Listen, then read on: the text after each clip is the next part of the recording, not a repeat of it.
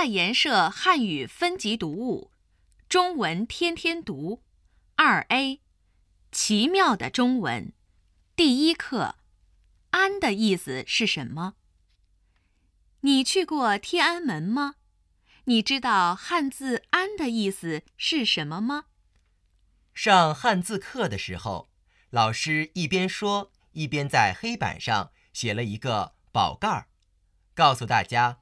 宝盖儿在汉字中是房屋的意思，然后他又在下面写了个“女”字，问大家：“屋子里有个女人会怎么样？”